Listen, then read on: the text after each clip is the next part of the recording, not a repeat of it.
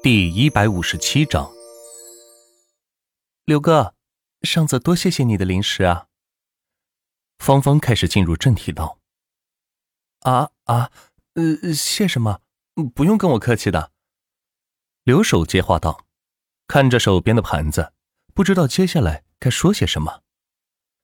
刘总，您跟我们系主任是什么关系啊？昨天他居然亲自来我们教室给芳芳送零食。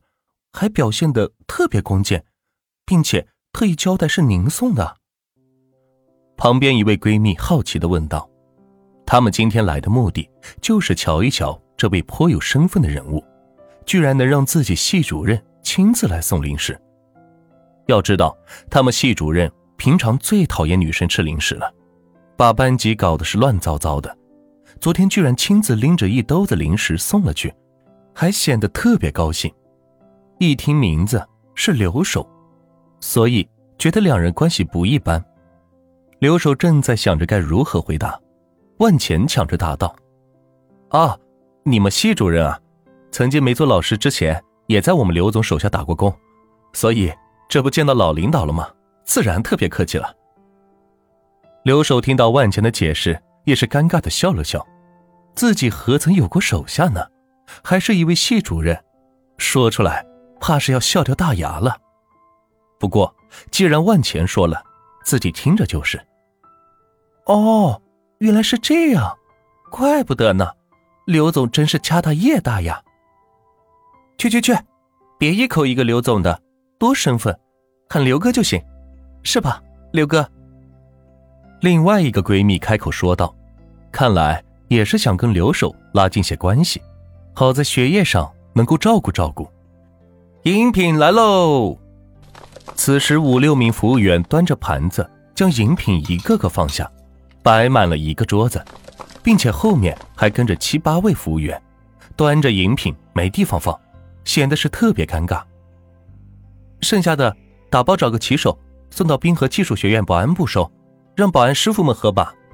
刘守突然说道，也好接着刚才万钱给的杆子往上爬，显示一下他在学校的分量。以及看着保安们确实挺辛苦的，就奖励给他们吧。好的，服务员点头说道，回去后台将所有饮品用袋子装好，然后喊了骑手，直接送到了学校保安处收。没想到还挺有爱心，芳芳心里想到，可以呀，这小子有点上道。万钱看看留守的侧脸，心里想到，你也快喝吧，芳芳。再不喝就凉了。留守扭头对芳芳说道：“好好一个关心的话，却引得大家忍不住笑喷出来。”刘哥，这是冷饮，怕什么凉呢？是啊是啊，刘哥，你可真会开玩笑。留守闻言也觉得不好意思，一阵脸红，没想到刚上到一秒就给出手了。万钱赶紧接过话筒。呃呃，几位美女，今晚要不要安排些特殊节目呀？比如去唱唱歌。万钱虽然自己很少去 KTV，但是听闻学校里的大学生们确实经常去，于是迎合着说道：“不不去了吧，刘哥，我们晚上还要早点回去呢。”芳芳主动说道：“没看出来，还是个挺保守的女孩，真是少见。”呃，也行。既然芳芳不愿意去，那咱就不去了。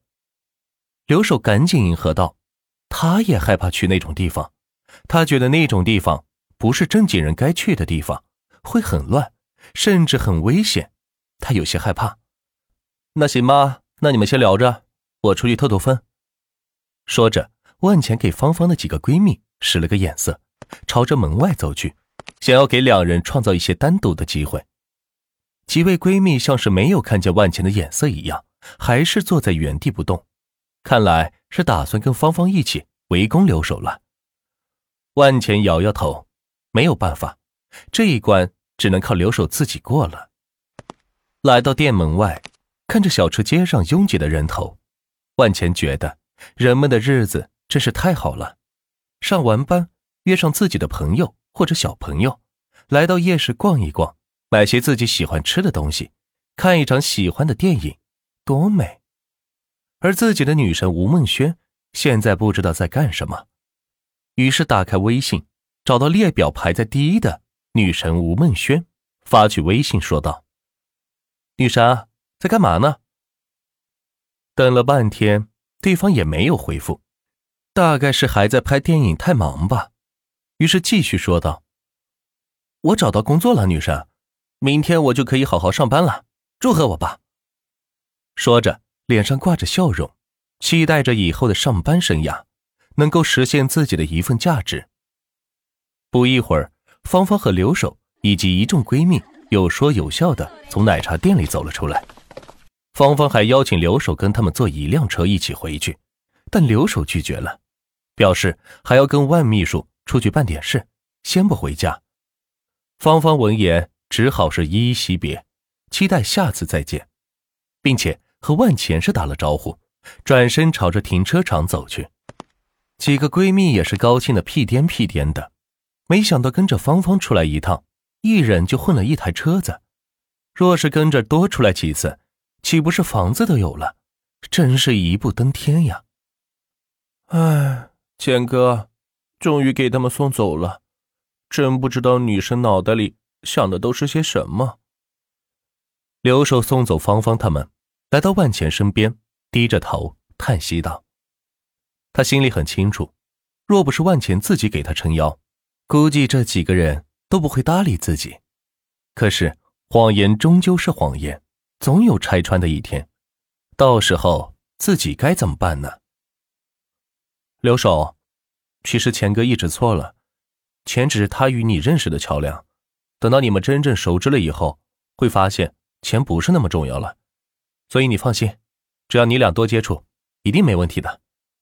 万茜宽慰刘守道，希望他有些信心。好吧，全哥，但愿如此吧。刘守点点头说道。两人就这样吹着夜风，讨论着刚才的几个女孩子，都觉得芳芳是他们几个中还算比较好的一个姑娘，其他几个一看就是严重的拜金，不是留守的菜。聊到八点多，万钱打了个车，来到昨天订的总统套房酒店。此时，所有的服务员人员全部都记住了万钱，见他进门的一瞬间，全都立正向他鞠躬。这可是一位包月的总统套房客户，得好好对待才行。万钱走到前台，刷了两万块钱，让送到留守和自己包间两个餐车，打算当夜宵使用，然后带着留守上了楼。回到各自的房间，打算放松一会儿。回到房间的万钱将淋着路的窗帘拉开，顺便把旁边的浴池水打开，准备看着夜空好好泡个澡。今天处理的事情太多，也太累了。门外的铃声响起，进。万钱喊道：“还是昨天的服务人员，穿着一身性感的学生装，推着餐车。”来到了客厅中央，但却是迟迟没有离去，凹出一个诱人的身姿，等着万钱来看。我没小费，餐车就放着，请回吧。万钱用手撩着池子里的水说道：“哼。”服务员见万钱根本不看自己，哼了一声，转身准备离开房间。想不到自己酒店一朵花的姿色，竟然迷不住万钱，看来。还是自己穿的不够性感，下次再换身衣服试试。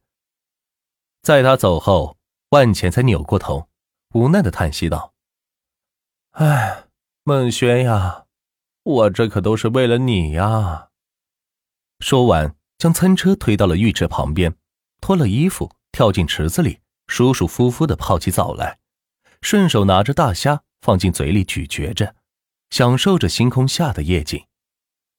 唉，有钱人的生活就是享受。万钱嘴里嘀咕道：“若是有美人相伴，就更好了。”刚说完，就听到了微信传来的消息：“ 你终于主动理我了。”原来是女神吴梦轩发来的消息。什么叫终于啊？我太忙了，好吧。万茜无奈的回应道。自己一大早就跑去卖房子，然后又回到学校准备福利院的物资，接着是学校硬件设施的安装，又去整顿了一下培训班。下午来到钱通大厦调整了一下钱通约车的方案，又到了保险公司讲了些话。想想自己真是太不容易了。